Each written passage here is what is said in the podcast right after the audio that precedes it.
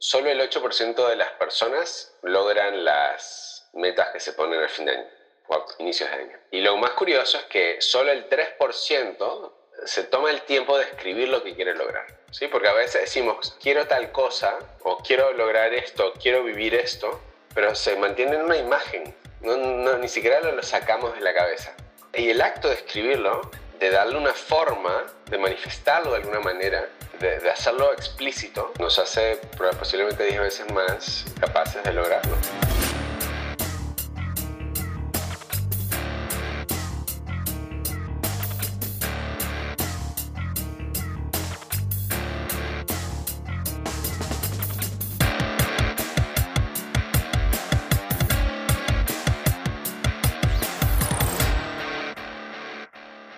Bienvenido a otro episodio de Terapia de Choque, un podcast en el que se comparten experiencias a través de testimonios y referencias de expertos que traen información valiosa que busque inquietarte para confrontar, cuestionar patrones familiares o sociales, conductas o pensamientos individuales y colectivos responsables de alguna situación actual en virtud de crear conciencia de un estado que requiera ser transformado para lograr beneficios en el ámbito personal, familiar, laboral o social. En esta ocasión tendremos un episodio ligeramente distinto.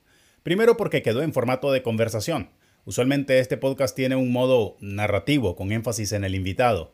Ahora lo dejamos un poco más cálido y espontáneo, porque trajimos a alguien que ya es de casa, porque lo tuvimos en el episodio número 5 de Terapia de Choque, que encuentras con el título de Transición y Adaptabilidad. Conversamos de nuevo con Diego Bonifacino, un experto en transformación digital, uruguayo del mundo, que reside en Japón con su familia y que en medio de su gestión y quehacer en una compañía multinacional también está generando contenido que vale la pena compartir y promover. En la conversación anterior hablábamos de una novela entre pasos y latidos, que relata sus experiencias de aventuras por el sudeste asiático, sus procesos de cuestionamiento de metas y búsqueda de propósitos. Ahora trae un nuevo material. Se llama The New Rhythm, se describe como una guía para un entorno moderno y cambiante que nos pide reinventarnos constantemente. Tuve el privilegio de leer una versión previa al reciente lanzamiento de este libro, y mis primeras impresiones compartidas con Diego fueron de practicidad, porque lleva de la mano al lector por información, historias y ejercicios de evaluación de vida que inevitablemente lo dejarán pensando en su visión de futuro. Me gustó mucho que no pretende brindar soluciones mágicas a problemas reales, ni tampoco peca de ser un material puramente de optimización de productividad. Es un set de herramientas que buscan hacer una evaluación holística de la vida y poner a la vista una ruta de realización de propósitos. El libro está de momento en inglés, disponible en Amazon en físico y en digital. Si te quedas hasta el final, encontrarás la manera de obtener una copia y hasta el contacto directo con Diego para detalles sobre cómo avanzar en The New Rhythm. Prepare yourself. Okay, let's go. Hola Diego, qué bueno tenerte por acá y con una muy buena excusa para platicar nuevamente y ahora sobre este nuevo material que nos vas a compartir. Vale, un placer estar acá de vuelta, eh, estar contigo y bueno, saber que el podcast está, está en el aire. Y en realidad yo creo que la última vez que conversamos fue un poco que provocó este libro, sin decir mentiras. Es, es un, eh, la última vez que conversamos, tú recalcaste que una situación que era que cada vez que llegaba a un pico, luego entraba la gran incógnita de qué sigue. Y vos sabes que ese es un patrón que creo que no, no, solo me pasaba a mí, o sea, cuando lo dijiste es como que lo marcaste, y justo estaba trabajando en un material, pero todavía no tenía la forma exacta. Pero luego de esa conversación me quedó sumando y, el, y entendí después de un rato que en realidad esa era una necesidad y más eh, justo en el momento, lo grabamos al final de 2020 ¿no? Todo el planeta encerrado por COVID, etc.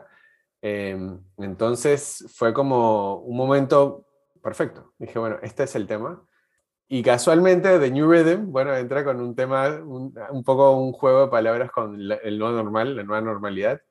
Así que prueba. En esa conversación quedaste en que te ibas a mudar del centro de Tokio con tu familia hacia un lugar más tranquilo. Sí, nos fuimos de, salimos del centro de Tokio, que estábamos, en ese momento vivíamos a unas, un kilómetro de, de Tokyo Tower, que es casi prácticamente el centro, y nos fuimos a la prefectura que está al costado, que se llama Chiba, que es un lugar mucho más abierto, con otros espacios. Eh, estamos a 400 metros de la playa. Eh, literalmente es más, ahora no, no porque ya es el invierno, está un poco más frío, pero durante verano pasé con los chicos en la primavera y, gran parte del otoño pasamos, nos despertábamos y a las 7 de la mañana estábamos caminando por la arena buscando cangrejos, etc. Entonces la verdad que fue, fue un muy lindo cambio. También mucho más espacio, Tokio es una ciudad que, que bien o mal te, es una ciudad saturada, entonces ahora este lugar es, tiene otra dimensión, entonces te permite respirar un poco diferente. Y empiezo por ahí, Diego, porque en tu material mencionas los temas de pasatiempos y distracciones como parte integral de los procesos de evaluación de vida y de propósitos. ¿Este cambio te ha permitido propiciar este tipo de cosas? Claro. Y el, sí, también e, eso me facilitó estar más cerca de mis hobbies, surfear es uno de ellos. Acá estoy, antes estaba dos horas, ahora estoy a una hora, entonces me permite hacerlo con más frecuencia, con más facilidad en realidad, porque salgo de la casa con la tabla, me subo el tren y estoy a, pocos minutos en el agua, eh, que eso siempre es bueno. No tan cerca como estaba en, Perú, en Perú sí era un privilegio total, porque era literalmente en 15 minutos. Salía corriendo con, con el wetsuit puesto, la tabla abajo del brazo, una cosa lo, lo, que hablamos en el libro, ¿no? Es cómo podemos lograr hacer una buena fusión de los diferentes aspectos de la vida, ¿no? Los diferentes intereses que tenemos, que eso creo que es parte fundamental de saber también lo que queremos. Ahora que mencionas Perú, leí en el libro que fue uno de los puntos de partida para este material. Mencionas que en Lima estabas tranquilo, que tenías promoción en tu trabajo, tu segundo bebé, tu esposa emprendiendo un negocio y que a pesar de todo eso estabas como intranquilo, como que te hacía falta algo siempre y que te llegaste a cuestionar de si tenías alguna especie de aburrimiento crónico. Creo que ya, bueno, ya me había pasado antes. Lo único que no lo habría logrado poner en perspectiva, ahora creo que con otra madurez, con otras variables sobre la mesa, literalmente, porque ya cuando estás con familia, con, hijos, tenés otras prioridades, otras preocupaciones. Obviamente cuando estás soltero y viajando es, otro, es otro planeta. O sea, la respuesta no podía ser hay que dejarlo todo otra vez, ¿no? La respuesta no podía ser eso. Y sabía que no era porque ya lo había hecho y había vuelto al mismo lugar, entonces no podemos seguir haciendo lo mismo y pretender lograr resultados diferentes. Decís que este libro está dirigido como para cuatro tipos de lectores. Aquellos que están buscando un cambio pero no tienen nada específico en mente. Aquellos que tienen algún sueño pero no saben cómo explorarlo aquellos que tienen alguna idea clara, pero necesitan como construir una ruta para llegar, y aquellos que han tomado algunos pasos, pero no saben si están en el camino correcto. De ahí desarrollas todo a partir de los sueños. Le das una importancia muy amplia al tema de los sueños. ¿Por qué? Nacemos, digamos, no tenemos mucho que decir. Conscientemente no, no estamos tomando una decisión. Lo estamos con nuestros padres. Tenemos la escuela, después quizás la educación sigue en la universidad, después toca el trabajo. En algún momento alguien tiene que decidir, uno tiene que decir, ¿qué quiero hacer? Pues si no, simplemente se dice en un carril de cosas automáticas que vienen en la vida, de la receta que te da la sociedad, pero quizás nunca dijiste, sí, eso es lo que yo quiero, eso es lo que yo quiero hacer, es lo que quiero vivir, es lo que quiero aprender. Ahí es donde creo que los sueños son muy importantes. Cuando somos chiquitos, le pregunto a mi hijo, no, estoy seguro que me va a decir 80 cosas. Es muy fácil, pero cuando mediante crecemos, ese sueño lo vamos perdiendo porque vienen las responsabilidades, viene lo que estamos haciendo y, la fuerza del contexto. El otro día estaba conversando con, con un chico de la empresa y justamente eh, era una conversación acerca de su carrera y, le preguntaba, bueno, ¿qué quieres hacer? Y él me decía, bueno, depende, depende de que me ofrezcan. Y digo, no, no, ¿qué quieres hacer tú? ¿Qué te interesa? Y él seguía volviendo a la conversación diciéndome, depende de lo que me ofrezcan, depende de lo que la empresa me dé. Entonces era, claro, era la gran incógnita. Por un lado, él no quería quedar mal y cerrarse las puertas hacia algo, hacia una posible promoción o algo, si, es que decía lo incorrecto.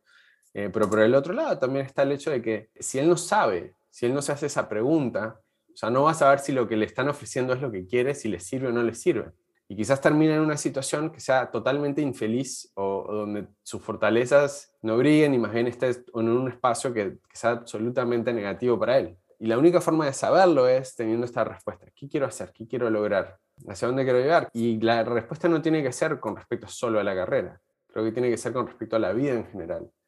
El sueño en realidad también va con el hecho de que uno lo deja de tener, la vida uno lo consume. En un momento que tomarse una pausa y decir, hacia dónde estamos yendo, esto hace sentido. Claro. De las primeras cosas que te comenté cuando me compartiste para leer el último borrador fue que me llamó mucho la atención eh, un tema sobre las decisiones. mencionas que el hecho de no hacer nada es una decisión en sí. Y en la vida pues no tenemos más opción que decidir aun cuando decidamos no hacer nada.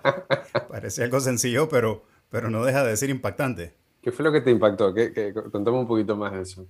Es que a veces creo que podemos pensar que no tocando algo, no incomodándonos, ya estamos libres de la responsabilidad de lo que suceda. Y pues eso es como taparse los ojos y seguir caminando, porque la vida sigue su curso. Así que verlo de esa manera, que aunque sea inconscientemente no haciendo nada, pues ya es una decisión de todas formas. Pero bien, de sueños y decisiones pasás a 12 dimensiones, que es la base sobre lo que construís toda la propuesta. Estas 12 dimensiones las agrupas en tres grupos, experiencias, crecimiento y contribución. En estas 12 dimensiones no solamente hablas de temas de habilidades y de intelecto y de carrera, también tocas temas de relaciones románticas, de espiritualidad y de vida en la comunidad, por ejemplo. Es decir, si bien hay temas técnicos que considerar, también incluís temas de vida.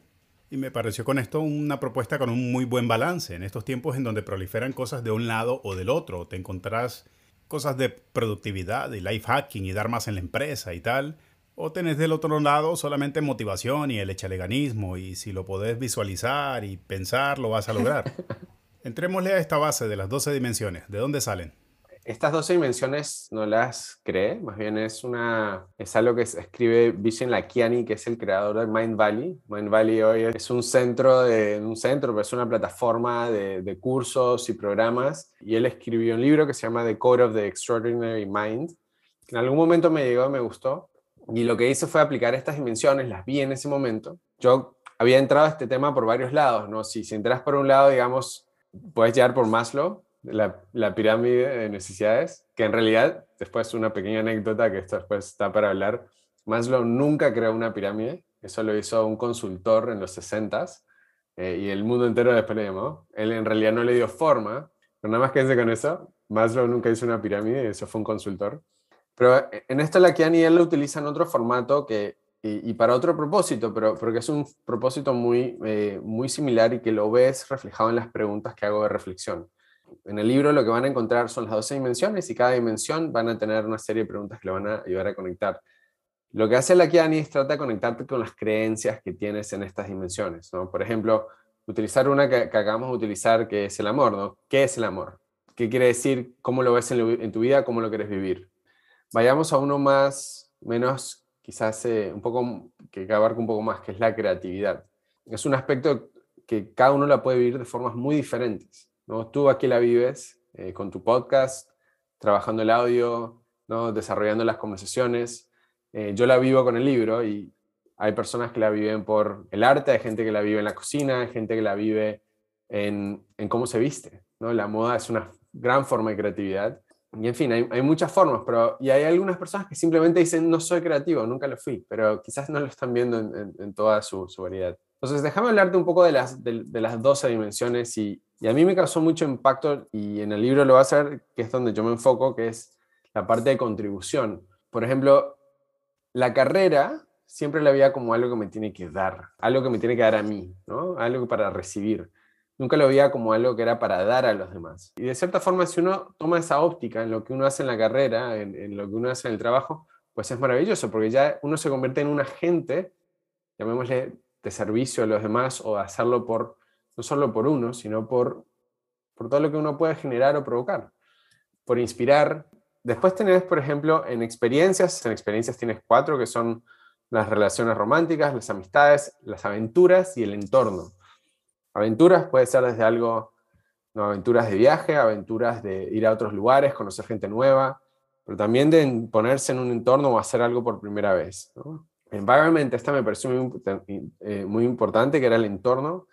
A veces uno está en un lugar donde está incómodo, ¿no? Estás en tu casa y la casa está desordenada y, y, como que las cosas no fluyen, ¿no? O estás en un sitio que simplemente no tiene la luz, no tiene el aire y estás sofocado y no te diste cuenta por qué pero tiene un espacio súper importante porque nuestro entorno nos define, ¿no? Si estamos en una cajita muy chiquita, apretados y arrinconados, alguna gente quizás le da como esa, esa, esa protección que les gusta, esa intimidad, quizás hay gente que necesita un poco más de espacio, todo eso, todo eso varía.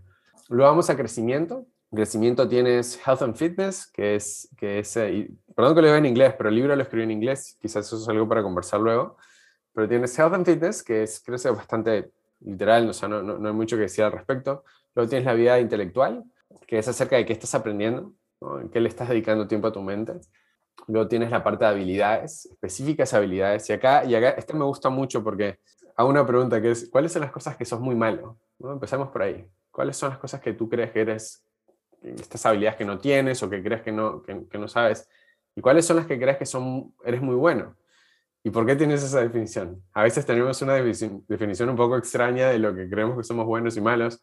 Mira también qué es lo que la gente quiere de ti. O sea, qué es lo que te buscan, para qué te llaman, qué te piden ayuda. Quizás ahí la definición sea de otra, porque a veces nos buscan por algo que es totalmente distinto a lo que nosotros creemos. También acá está la parte de la vida espiritual, que ahí cada uno la puede vivir de formas muy distintas. Eh, algunos con la religión, otras simplemente con con la naturaleza, por ejemplo, para mí es la naturaleza es gran parte de esto, ese balance, ese ritmo, los cambios de estaciones, para mí eso es, es todo parte de un, de un, ritmo continuo. Y la tercera, que es la parte de contribución, donde está carrera, la vida creativa, eh, la vida familiar y la vida de comunidad. Esta vida en comunidad, agrupada como contribución, es algo que amplias en el libro como un aspecto que ni se te ocurría que tenías que trabajar y que te dio resultados interesantes cuando lo leí en realidad no tenía la menor idea de quién era mi comunidad, ¿no? O sea, no estaba claro a qué me refería. Es fácil hablar de comunidad, ¿no? Eh, yo qué sé, si, si participas en una iglesia, pues quizás sea fácil decir, bueno, los, que participan ahí, bien, ¿no? Eso, es. Quizás tengas en el vecindario donde vives, el edificio, pues son, tus vecinos, en la escuela. O sea, en, en realidad la pregunta es, ¿en qué momento es comunidad? ¿En qué momento son amistades? ¿En qué momento es simplemente coexistencia, era un poco difícil y yo en realidad no, no, tenía claro cuál era esa comunidad. O sea, tuve que hacer un trabajo de sentarme y pensar quiénes son y cuál puede ser mi rol acá. Entonces, y ahí llega a dos grupos, dos grupos, y esto lo cuento en el libro, no voy a contar mucha historia, pero encontré uno que eran los padres de los eh, amigos de mis hijos, que eso me pareció una comunidad importante, y lo otro era un montón de gente en el trabajo con la cual yo no tenía una relación directa, pero tenía esos dos grupos y esos fueron los grupos en los cuales em, decidí empezar a hacer otras cosas. Hoy en día creo que con este libro espero que esa comunidad crezca de una forma un poco más global y empezar a desarrollar vínculos en diferentes espacios, porque al final creo que yo un poco lo que, a lo que he concluido luego, luego de esto es, al final es un círculo donde tú un espacio de gente, o sea, un espacio de gente donde tú decides actuar. En este caso para mí tiene que ser una forma constructiva, ¿no? Tú dices, bueno, esta va a ser mi comunidad, bueno, acá voy a dedicarle tiempo, energía, cariño para que esto de alguna forma se convierta en un mejor espacio. Eso para mí es, esa es la intención que viene atrás de comunidad. Ya, obviamente es consciente, pero también eso es cultivado, es decir, te diste a la tarea de cultivar algo que ni siquiera se te ocurría que necesitabas. Tal cual, porque para mí no, o sea, yo soy una persona relativamente, quiero decir, solitaria, ¿sí? no, soy una persona, no necesito estar rodeado de mucha gente, prefiero más bien estar con un par de buenos amigos, ya está, no necesito tener 20. Y mucho lo que hago es escribir, es una actividad absolutamente solitaria. En el camino la, vas nutriendo, pero son actividades solitarias. Entonces para mí romper esa barrera era, fue difícil. ¿no? No, no quiero decir fue difícil, pero sí fue un esfuerzo. Porque no lo estaba viendo, no lo estaba valorando. O sea, era simplemente, no pasa por mi cabeza. Ya veo. Te confieso que me queda igual el reto porque andamos por el mismo camino. Creo que los que pueden y disfrutan estar tanto de un lado que del otro, pero que si les das a escoger, el solitario es su lugar favorito, la comunidad es algo que está ahí para cuando le dé la gana. No es un aspecto que se busca activamente. Hay gente que lo hace mucho más natural, ¿no? Hay gente, por ejemplo, mi esposo mantiene conversaciones activas con 30 personas en un mismo momento y lo hace maravilla de forma totalmente natural. Yo no tengo eso. Mi intención es sorprenderte con alguna que quizás en tu vida no has valorado. Y eso para mí es, es lo que más te libera. Porque la vida es amplia, cada uno de nosotros tiene su preferencia y lo importante es cómo es que logramos darle ese, ese sentido, darle esa totalidad que te permite no tener ese pero del que hablábamos antes.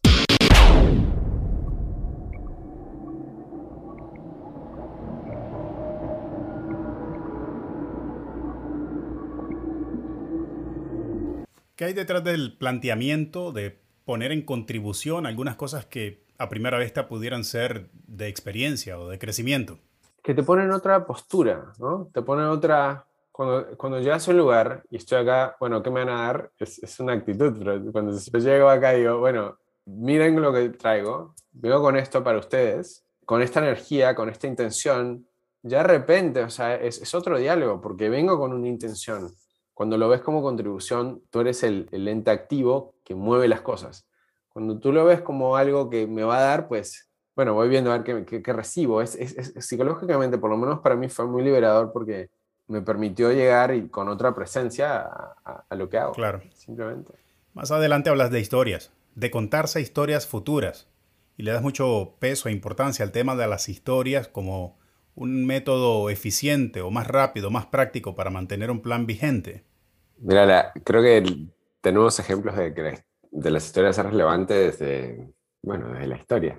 Me encanta la reflexión que hace Yuval Noah Harari en Sapiens. Él habla de que las historias es en realidad lo que le permite al ser humano, al Homo sapiens, pues poder organizarse en mayores números. Tenemos que imaginar, tenemos que escribir nuestra historia.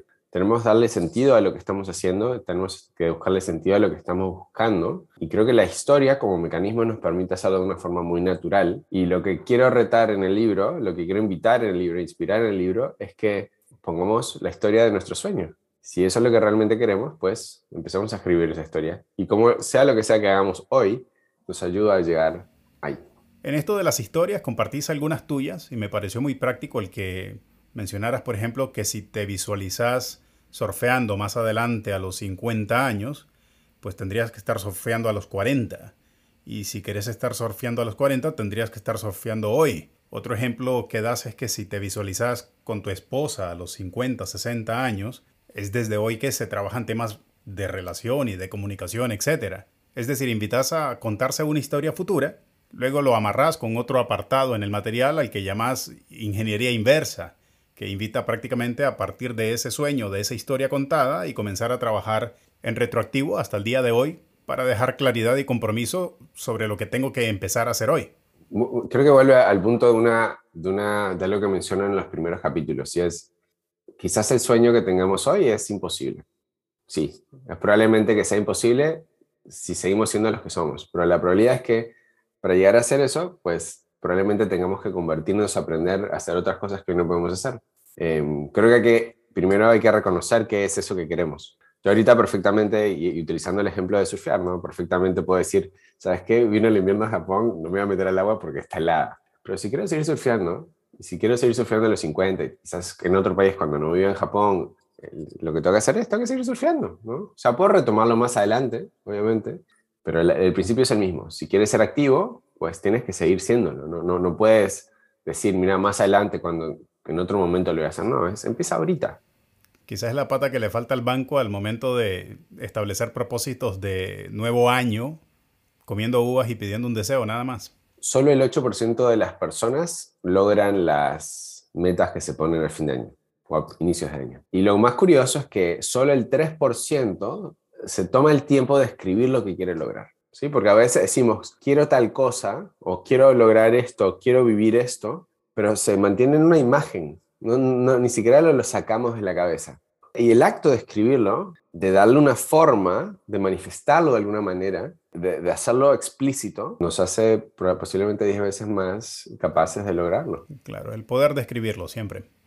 En la última parte del libro, la titulás Set Up for Success o Configurarse para el éxito. Aquí hablas de situaciones que se van a tener que enfrentar, como estados de ánimo, dudas, abrir espacios para cambio, etc. Contanos un poco de esto. Um, o sea, al final le cambié el, el, nombre, le puse Create Space, le puse Crear el Espacio, en vez de Setup for Success, un poco porque también quería, quería salirme del, eh, del, del, success. O sea, no, esto no solo se trata de success en el sentido de tener éxito, de lograrlo, sino es, para, para mí, también creo que evolución es una palabra que me gusta mucho. Entonces el concepto de, de success, ahí lo, lo quiero, lo, lo, dejé a un ladito, más bien lo que hice, puse crear el espacio, porque vamos a sentir duda, ¿sí? Y puse, o sea, tenemos que tener un checklist para la duda, porque la vamos a sentir, y nos vamos a sentir desconectados, y vamos a sentir que perdimos eh, conexión, vamos a sentir que no pertenecemos, ¿verdad? Si estamos entrando en un espacio nuevo, con gente nueva, vamos a tener que llegar a tocar puertas, que nadie te conozca, con todo lo que hiciste en otros ámbitos de tu vida, quizás en este momento no te sirven, eh, también en la familia, ¿no? Para mí, por ejemplo, yo tenía literalmente, tenía que crear el espacio para escribir este libro, porque entre la familia, el trabajo y demás, o sea, tenía que encontrar un espacio para lograr dedicarle tiempo a esto. Y, de esa forma, pues hay, hay, planteo, hay todo tipo de espacios, hay también espacios emocionales, porque vamos a sentir todo tipo de emociones. Y en esto creo que son dos cosas, lo, que es fundamental. Uno es hay que entender el tipo de espacios y ahí hago una lista, una lista larga de los tipos de espacios que uno puede tener, desde el espacio emocional, mental, físico, en, la, vida de uno, en el día. Eh, para mí el espacio de tiempo es fundamental. Creo que a veces podemos resumir, resumir mucho si simplemente agarramos nuestra agenda y decimos, mira, estas horas del día son para esto y pase lo que pase, ahí voy a estar. Eh, eso creo que nos ayuda muchísimo. Y la otra es literalmente tener una lista de cosas que uno tiene que hacer cuando las cosas no suceden bien. ¿Qué pasa cuando, te cuando llegas el día y estás totalmente bloqueado? ¿Qué pasa cuando las cosas no te están saliendo y simplemente lo que tenés es ganas de decir, ¿sabes qué? Me quiero largar de acá y quiero tirar todo por la borda. ¿Qué, tiene que suceder ahí? Ahí literalmente son momentos de crisis que uno, que uno tiene y literalmente lo que hago es le pido a la persona que, escriba y le, le, doy un par de inspiraciones, pero le, le, pido que escriba una serie de pasos que tienen que suceder cuando, cuando esto sucede. Entonces, por ejemplo, hacer una lista de cosas que está funcionando bien, que no está funcionando bien, de qué tengo que agradecer, qué estaba aprendiendo, con quién tengo que hablar, ¿no? Poco como tomar distancia y hacer eso, eso es una cosa que a mí me gusta hacer mucho. También es un buen momento para revisar, quizás volver a hacer las 12 dimensiones y revisarlas y ver qué está pasando, porque, por qué no estoy cómodo, porque, porque algo no está sucediendo.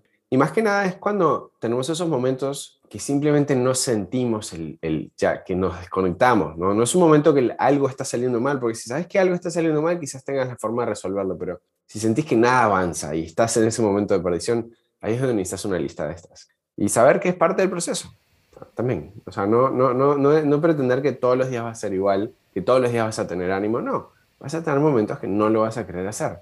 ¿Qué vas a hacer en ese día? Al final de todo este proceso dejas muy claro que siempre va a existir el momento de preguntarse ¿y ahora qué? Now what? Es el último apartado del material y que, que no es muy distinto de lo que conversábamos en el episodio anterior, es decir, el trabajo soñado y ahora qué. O todo parece estar fluyendo bien en mi entorno, pero siempre queda el ¿y ahora qué? Subir una montaña y ¿y ahora qué? Me bajo y ¿qué sigue? Lo propones como un proceso natural, pero ahora consciente. Que esa es la vida, ¿no?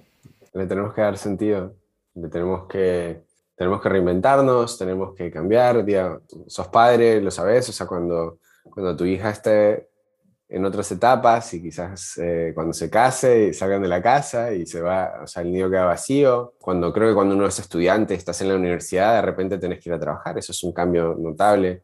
Cuando dejas un trabajo, o sea, es momento de reinventarse. Cuando vino COVID, nos sigue pidiendo que, que, cambiemos algunas cosas. Te cuento, el, origen del libro para mí es, es una intersección de, de, uno, creo que de muchos cambios en la vida. Dos, lo que hago profesionalmente, que es ayuda a empresas y a profesionales a trabajar con tecnología para adoptar la tecnología en diferentes formas. Y eso requiere un cambio notable en, olvídate de, de, los aparatos, olvídate del software, de lo que la compañía de contrato, lo que fuese, estoy hablando de lo que cada individuo tiene que hacer. O sea, toca aprender a hacer las cosas de nuevo. Nos toca a todos, hay que reinventarse.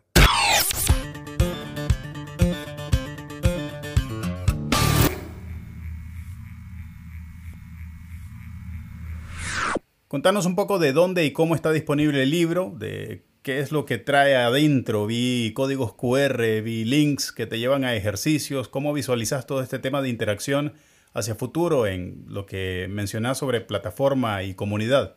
Es un libro corto, 65 páginas. No, mentira, siento, al final con el formateo salió como 120 y pico, 128 páginas. Ya hoy la, la versión física está disponible en Amazon, em, la versión de Kindle también. El libro en sí es, es una invitación, pero sí es una invitación a que cada persona reflexione. O sea, lo que, el, mayor regalo que le quiero dar a las personas es, es compartir herramientas que a mí me han funcionado. He visto que a muchas personas les funcionan y, lo quise empaquetar todo en un mismo lugar para que cualquiera pueda seguir ese caminito y practicar ese caminito para, nada, para renovar su vida, encontrar su balance y vivir sus sueños. Si, cuando lees el libro hay muchos códigos QR. Al final de cada capítulo básicamente te invito a un ejercicio. Estos ejercicios hoy, el día de hoy los tengo en un formato que son, es un, como un, survey, se llama Typeforms. que le invito a la persona a escribirlo ahí. Si la persona quiere hacerlo en su cuaderno, bienvenido, pero lo que quiero es que estos ejercicios en un futuro sean, eh, ojalá sean una plataforma un poco más enriquecida. una plataforma que permite una, un poco más interacción. Y lo que sospecho es que las personas cuando entran en este camino van a necesitar el apoyo de otros. Entonces creo que se va, a abrir una, comunidad muy bonita. Simplemente ¿por porque creo que uno, y cada vez que lo converso con alguien, lo que terminamos haciendo es como una sesión, no quiero decir de coaching, porque no es pero sí termina como en una, en una discusión, en una conversación que enriquece el proceso. Entonces, lo que sí veo es que la comunidad le da mucha fuerza al material, creo que la gente lo va a buscar naturalmente. Entonces, ahorita la pregunta que yo tengo es, ¿cómo es que voy a hacer esa transición para que las personas puedan entrar a ese, proceso? Lo que me encantaría es tener un diálogo ameno con las personas que se atreven a pasar por el proceso en, aprovechar que viene este fin de año, este momento de reflexión y, tener a personas que quieran conversar, ver cómo lo podemos mejorar, ver cómo lo podemos, más que nada que lo vivan y que, y que comenten, ¿no? Y que, y que digan, mira, probé esto, me funcionó, no me funcionó, esto puede ser, esto no, y así seguir, eh, y seguir nutriéndolo, porque creo que es algo que todos los tenemos que hacer todo el tiempo, y nadie te dice cómo.